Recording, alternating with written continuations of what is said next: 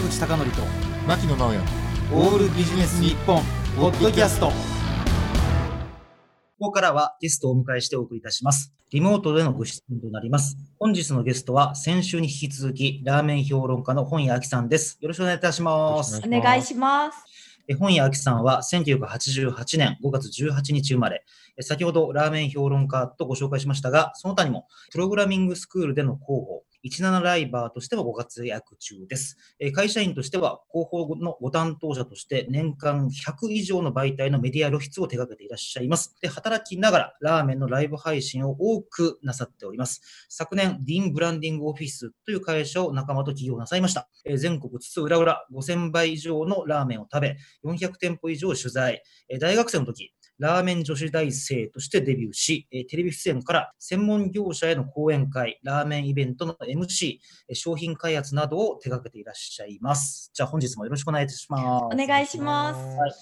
本屋さん、ちなみに、はい。編集聞いていない方もいると思うので、ちょっと改めてお聞きしますが、はいプロフィールの中に17ライバーとありましたが、うんうんうんあの、17ライバー、まあ、17ライブをやっていらっしゃる配信なさっている方ですが、改めて17ライブについてちょっと教えていただけるでしょうか？はい。17ライブは台湾の世界最大のアプリ配信プラットフォームでして、まあ、YouTube と違うのはアプリをダウンロードしてライブ配信を見れるっていうものなんですね。うんでも、あの、やっぱり、あの、ライブ配信だけに特化したアプリなので、すごく画質も綺麗ですし、ライブ上でいろんなイベントも行われたりとかしていて面白くて、私はそこで、あの、ラーメンの話をすごいたくさんしているっていう感じです。あの、今年、本屋さんにお会いした時にお聞きしましたが、はい。ランキング1位かなんかに選ばれたんですよね。あそうですねあの毎月いろんならあのイベントがあるんですけども私は2年間で34回あの日本一位を取らせてもらったりとかしていてすごいですよあでもまあ 本当ファンの人のおかげです。ね。なのでなんかやっぱりライブ配信って結構歌とかダンスとかが優れてる子じゃないと難しいとは言われてるんですけども私のようにラーメンのトーク1本かなりニッチな分野でも上を目指せるんだっていうところは実証していきたいなとは思っています。そもそもなんでライブ配信をしよう、あ発想になったんですか、YouTube もやってみたんですよ、2年前に。いはい今はちょっと本格的にやってるんですけど、2年前に YouTube やった時うん全然自分に合わないなと思っていて、へえ編集も大変だし、あと、ラーメンに自分でこうテレビに出ることもありますが、ね、なんか尺が短くなっちゃったりとかして、自分の言いたいラーメンの情報が全然伝わってないことも度重なったりとかもして、うんそんな時にライブ配信だったら、あの編集もなくて、うんで、コメントもいっぱい来るから、生の配信、生の情報をファンの人楽しめるなと思って、あと誰もやってなかった。今もほとんどやってないんですけど、っていうところでやってみたっていう感じです。本屋さんが始められた時と今では、もう視聴者数って全然違うんですか？そうですね、私のあのライブ自体の視聴者数はそんなに変わらないんですけどもこれ、ない。はい、でもただ、ライバー自体が今もう3万人と言われていて、ライブ配信者が。なので、ライブ配信をする人も見る人もすごい増えたなっていう感覚はありますね。あの、本屋さん、ちなみに、例えば YouTube とかで、はいあ。る特定のサーバーに上がり続けるっていうよりも、やっぱアプリをダウンロードした人が見れるっていう形式の方がやっぱり合ってるんですか？私の場合は、そのクローズド性が、あの、ラーメンの世界観とちょっと似ていて、おお、深いなそれ。っていはうんでしょう。うんやっぱラーメンもみんな好きだけど、じゃあ例えば、あの、結構1000倍とか2000倍とか食べる人たちっていうのは、そこら辺にはいないわけじゃないですか。で、やっぱその、1個ダウンロードして見てもらうっていう、その手間が、その、ラーメンも本気で食べ歩くと結構大変なんですよね。うんそのマニアックな気象と合ってるかなと思って、でもその読みが結構当たって、私自身もそうですけど、なんかこう、ちょっとの面倒くささというか、誰でも見れるわけじゃないっていうところが、すごい自分にもファンにもフィットしたのかなと思ってます。カルトですね。そうです。ある意味カルトかもしれないです。ね。はい。やっぱり美味しいラーメンは、やっぱそういうふうに苦労して食べに行くみたいなところにやっぱりあるんですかね？そうですね。あの、ある意味もう情報戦なので、ラーメンは。あ情報戦とまあ情報な並ばずに食べるとか、新しい情報を察知するっていうところに結構私は重きを置いているので、そうなると、やっぱ結構苦労もありますよね。かなりリサーチには時間かかります。なるほど。要するにそういう、なんていうか、人生で新しいものを探求する人には一番こうマッチしてたってことですね。うんそうですね。はい。あとは変な話、アンチが全然いない。やっぱ一回ライブ、あの、アプリをダウンロードしないといけないので、平和なラーメンの世界がライブ配信アプリの中に広がっていて、ものすごく精神衛生上いいんですよね。みんなにとっても、視聴者にも言われます。やっぱラーメンの話を会社ですると変な人扱いされますが、ここのはラーメンの沼の人たちが全国から集まってるので、好きな話をしていいっていう場所が、アンチがいないっていう場所があってよかったっていう声は聞きます。なライブの本屋さんに向けて入ってくる元ってどういうルートになるんですか？えっと、元はですね、17ライブの中で、いろいろなんかチャンネル、あの、ジプシーみたいな感じもいるんですけども、私がインスタグラムとかで毎日ラーメンの情報を配信してますので、そこからの流入が結構多かったりしますね。じゃあ意外にこう内部の循環っていうかランキングとか見て見に来る人が結構多いんですね。多いです、多いです。へだからその、たまに本気出して、そのイベントで1位を取るっていうことはすごく大切で、注目度が上がるので、だってあのランキング上位の人たちって全員美人だもんね。あれはでも加工アプリがすごいんですよ、やっぱり。もうあります。す。騙されてる。だって1位から何位まで全員もう絶世の美女みたいな人が並んでるじゃないですか。そうです。皆さん綺麗ですよね。あ、でもそうじゃない人にも結構チャンスがあるのが17だと私は信じたいですけど。大人っていやいや、ほら、あの、おおばあちゃんとか、先週話しましたけど、ねおばあちゃんとかも結構、おじさんって言ったら変なんですけど、男性の方にもチャンスがあったりとかするので、へー面白い世界です。ちょっとあれを見たら、あの僕とか牧野さん無理だなと思いましたもん。いやいや、そんなことないですよ。あーでも俺3時間アドリブで話す自信ないですね。それが、ファンの人から質問が来るので、うんあっという間なんですよ。本当ですか？はい。小宮さん、ちなみにこれね、見てる人が一はい回ちょっとインストールして配信やってみようかなという人もいると思うんです。はい。やっぱり真っ先に注目させるべきは顔写真とタイトルってことになるんですかあ、ですです。はい。え、いきなりあのやったらかなりの人が見てくれる可能性もあるんですか？いえいえ、私はですね、始めた時1ヶ月間は視聴者3人とかでした。マジ？すごい変なし、私もインスタグラムのフォロワー1万超えてるんです。なので、3人ってことはないだろうと思って始めてみたら、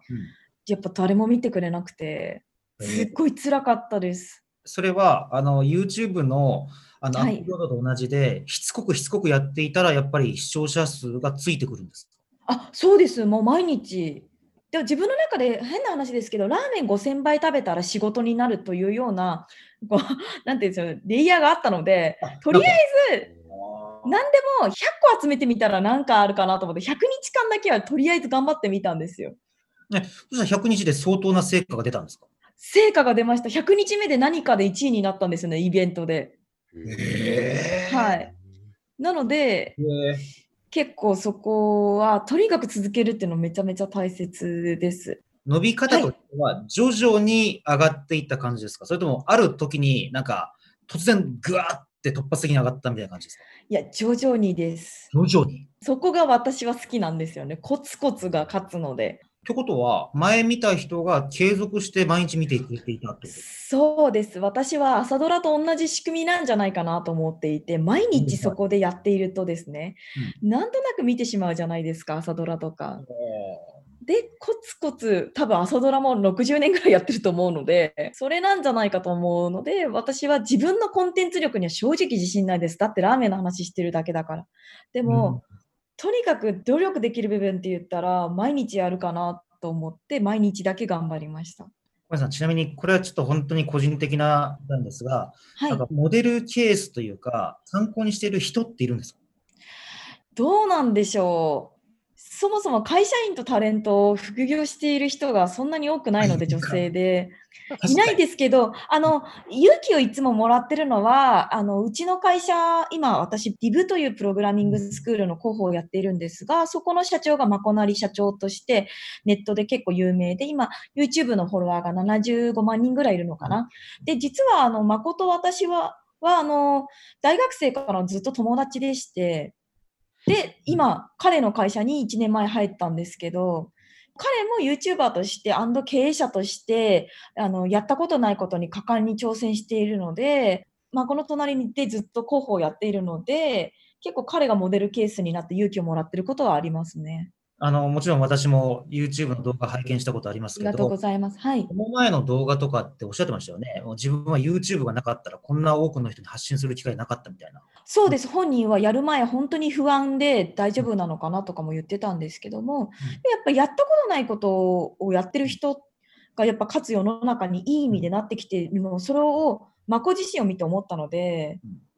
なんかね、あの、ちょっと僕正確な動画のタイトルを覚えていないんですが、はい。ご自身が全く想像もしなかった動画から火がついて、ものすごいね、フォロワー数を獲得したとおっしゃってました。うんうん、言ってましたよね。はい。だからあれなんでしょうね。もう事前に考えるよりか、まずやってしまえってことなんでしょうね。あ、そうです、そうです。はい。うん私もそうでした。うんはい。あの人もそうだし、本屋さんも、まあ、見た目がいいからね。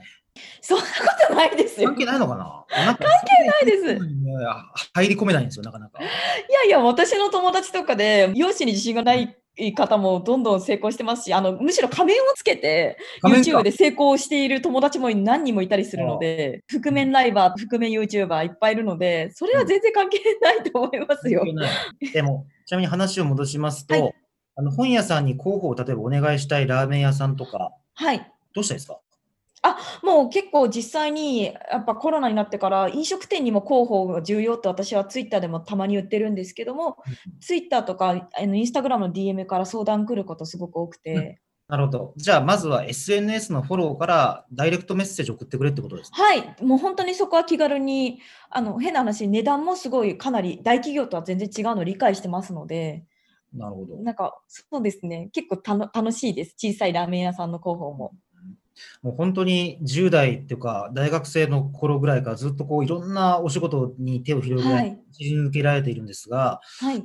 副業がこう徐々に徐々に日本としては解禁されていると思うんですけど、はい、今、本屋さんが働いている、そこまで自由にはい。社員に任せてる会社はまだまだそんな多くないんじゃないかと思いますけど。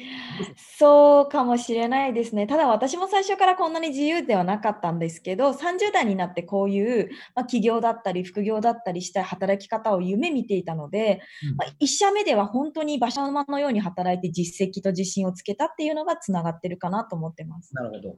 自分自身のやりたいことを実現するために、まずは馬車馬のように働いて成果を出す。出す。はい。頼られる人になる。なる人になる。で、はいあとは、なかなか上司に対して相談っていうか、する勇気ないんですよ。どうどうしたらいいですか、ねあ、副業したいっていうことですか？あ、それはでも私も勇気なかったんですけども、もう社長に直談判で、あの私がその大学生の当時、そのテレビに出ながら会社員をするっていうことがどんなに会社にとってメリットかっていうのをとくとくと解いてきましたね。なるほど。えそしたら社長はいきなり相談されてどういう反応だったんですか、えおあでもまあ面白いね。大変そうだけどやってみたらっていうふうに言ってくださったのでもちろん、んそこからあの人事の人をまず味方につけてとかいろんなプロセスがあったんですけども、うん。だからあのある意味で論理的に副業することが会社にとってどんなに優位性高くなるかっていうことを伝えるのが一番いいと思います。あの個人事業主とか、完全組織を作るような企業だとか、あるい。は兼業でやり続けるっていろんな選択肢があると思うんですけど、はい、これからなんか本屋さんみたいになりたいという女性がいるとしたら、どの道をおはい、勧めします、